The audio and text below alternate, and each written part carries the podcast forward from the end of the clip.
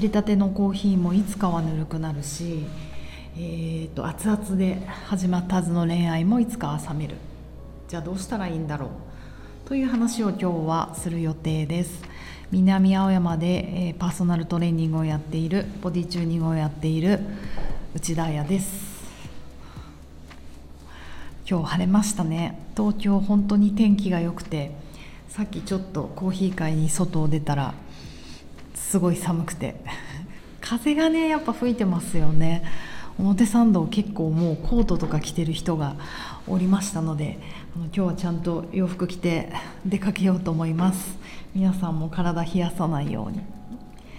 そして今日はその冒頭のねえー、と話なんですが、えー、とまずラジオで本を紹介したことってなかったなと思うので栄えある第1回目「えーと、生命の話」という本、えー、福岡伸一さんですね生物学者の福岡伸一さんの本を紹介したいと思います。えーと、これ私にとってもちょっと思い出のある本でというのは私が10年ぐらい前にエグゼクティブ・ボディチューニングという、えー、講談社さんから本を奇跡の本を出した時に、えーと、編集者の友人えなさいこさんからプレゼントしてもらった本なんですね。なんか大人になってから人から本をいただくってなかなかなくありませんか、うん、なんかちょっとああ私のためにこうしかもね編集者だからみんな本好きなんですよすごく。そんないっぱい知ってる本の中からああ内田彩好きそうだなって言って選んでくれた一冊だと思うともうちょっとグッときてうんなんかちょっと今も泣きそう。その本なので、えーと、すごい大切にしてるしてます。でも読みすぎてお風呂の中で読んでしなんかしなってるけど。でえっ、ー、とそうこの福岡伸一さんはこの生物学において生物上において動的平衡っていうことをすごくあの広めてくださ広めていて私もこの本を読んでから、えーと、たなんだっけなそうそう生物と無生物の間動的平衡とかルリボシカミキリの背とかフェルメール光の王国。あこれ今彼の本のタイトルなんですけどこの辺の本はもう片っ端から読み漁ってあの本当に同意してます。私のボディチューニングというあの考え方のあの礎になってると思います。この本の第1章のところで、えーと、内田達さんという方と対談してて知ってます？皆さん達さんを。あのあれですよね。武道家って思っちゃってたんだけどフランス文学者だったり翻訳家だったり思想家だったり大学の名誉教授だったりあのスーパーすごい人です。うん、そこで変わることで変わらないっていうことの話をしていて、えーと、すごく印象に残ったので今日はそれを紹介したいなと思います。えっ、とねこう細胞ってなんか私たちってこういくら大人になっても子どもの時もそうだけどあのとにかくいいものを食べてどんどん栄養をつけていこうみたいな発想ってやけに持ち続けてると思うんですけど、えーと、細胞例えば、うん、生命現象だから DNA とかタンパク質って、えーと実は作ることよりも壊すことの方がずっとずっと大切だと。うん、タンパク質が体の中で作られる方法ってたった一つしかないんですけど実は壊される方法は何十通りもある。なんで何十通りもあるかっていうとやっぱりね壊す方が大切だからなんですって。で細胞っていうのはあのなぜ壊すことを優先するのかまあそういう話になってくるんですがまあ単純 すごい単純に言うと一生懸命壊す理由は壊さないと新しいものが作れないから壊してしかも体の中から捨てないといやなんかこれ昨日のねあの話と懐かしい感情とかそういう話あのね社会をぐるぐる回すとか循環させるとかあのそれと本当リンクしてくるなと思うんですが結局壊さないと新しいものって作れないんですよね。なんか壊さずしてどんどんどんどん新しいものを入れていこうとするけれどもやっぱりね破壊ってすごい想像の始まりなんだなって思ってしまう。それでなぜ細胞を壊すことを優先するのか。それはエントロピー増大の法則に対抗する唯一の方法だからです。という話になってくるんですけれども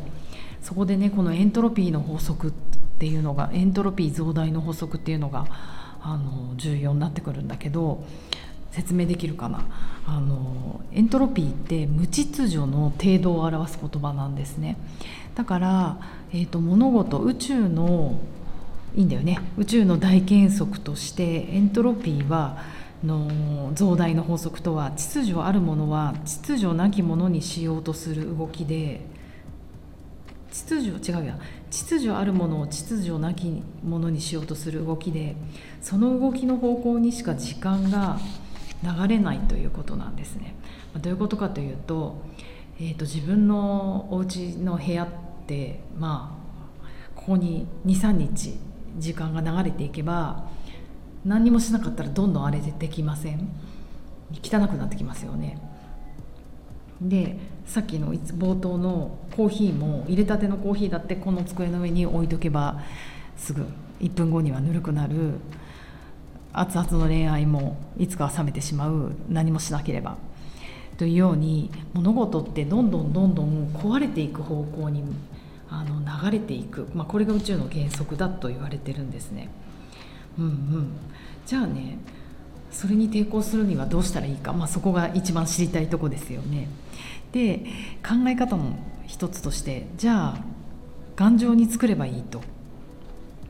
工学的なかもうえーと、有機物生物学的な考え方じゃなくて工学図工の工ね工学的な考え方で言うとじゃあ頑丈に作ればいいっていう風になりますよね。うん、でも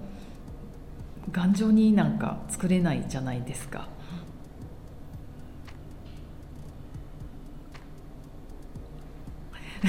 例えば一生懸命あの机の上のものをじゃ動かないようにどれも接着剤をつけておけばいいとかあの倒れないように物を動かしてどこかに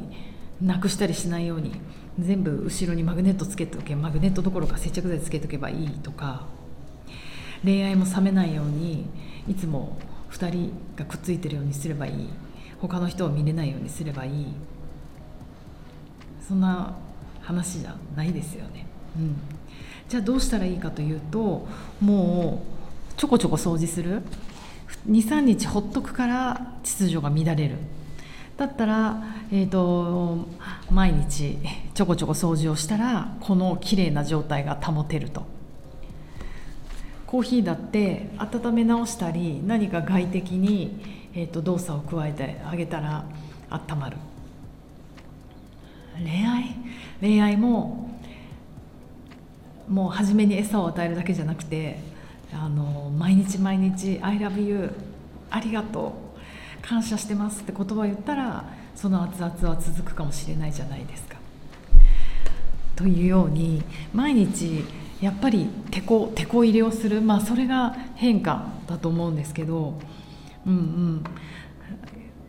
これで要は毎日毎日変化を与えることで変わらないようにしている。変わることで変わらないように見見せているっていうのがあの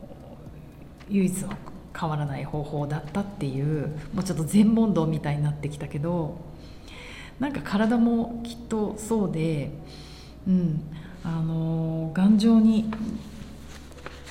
作っていくよりも柔らかくいた方が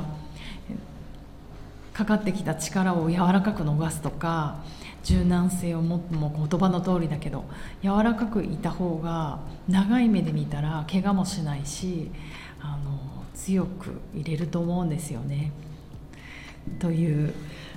結構強引なオチに持っていきましたがあのうちのスタジオでも今パーソナルトレーニングのキャンペーンを入会金フリーキャンペーンやってます。結構ポツポツお客さんが来始めていて嬉しいなと思うのでもうちょっとあのオープンあと5人5人も入れないか。うん。何人かの人には体験してもらえると思うのでぜひいらしてください。あと今週の金曜日の夜にはもうちょっとから、うん、その言葉通りだけど体のゆるゆるやわやわが体験できる動的平衡状態の入り口になれる、えーと、リストアティブヨガとか呼吸とかあのあくまでも受動的に行うストレッチを中心とした回復のチューニングクラスという要はこれもてこ入れですよね。体がガチガチになって、うん、いかないようにてこ入れをしていく、うん、もうねちょっとずつ毎日なんかやんないと滅びてくんですよきっと体も心も。そんなクラスを金曜の夜7時半からあのスタジオでうちのスタッフまゆみちゃんがやることになってるので気になる人はホームページを見てぜひご予約ください。えーと、この本ね4人の方と対談してて内田達さん川上宏美さんは作家あと養老孟司さんか。すごい人。あともう一人。誰か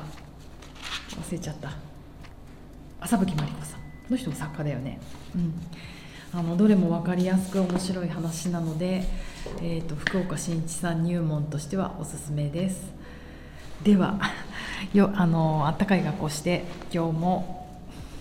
頑張っていきましょう。じゃあねまた明日。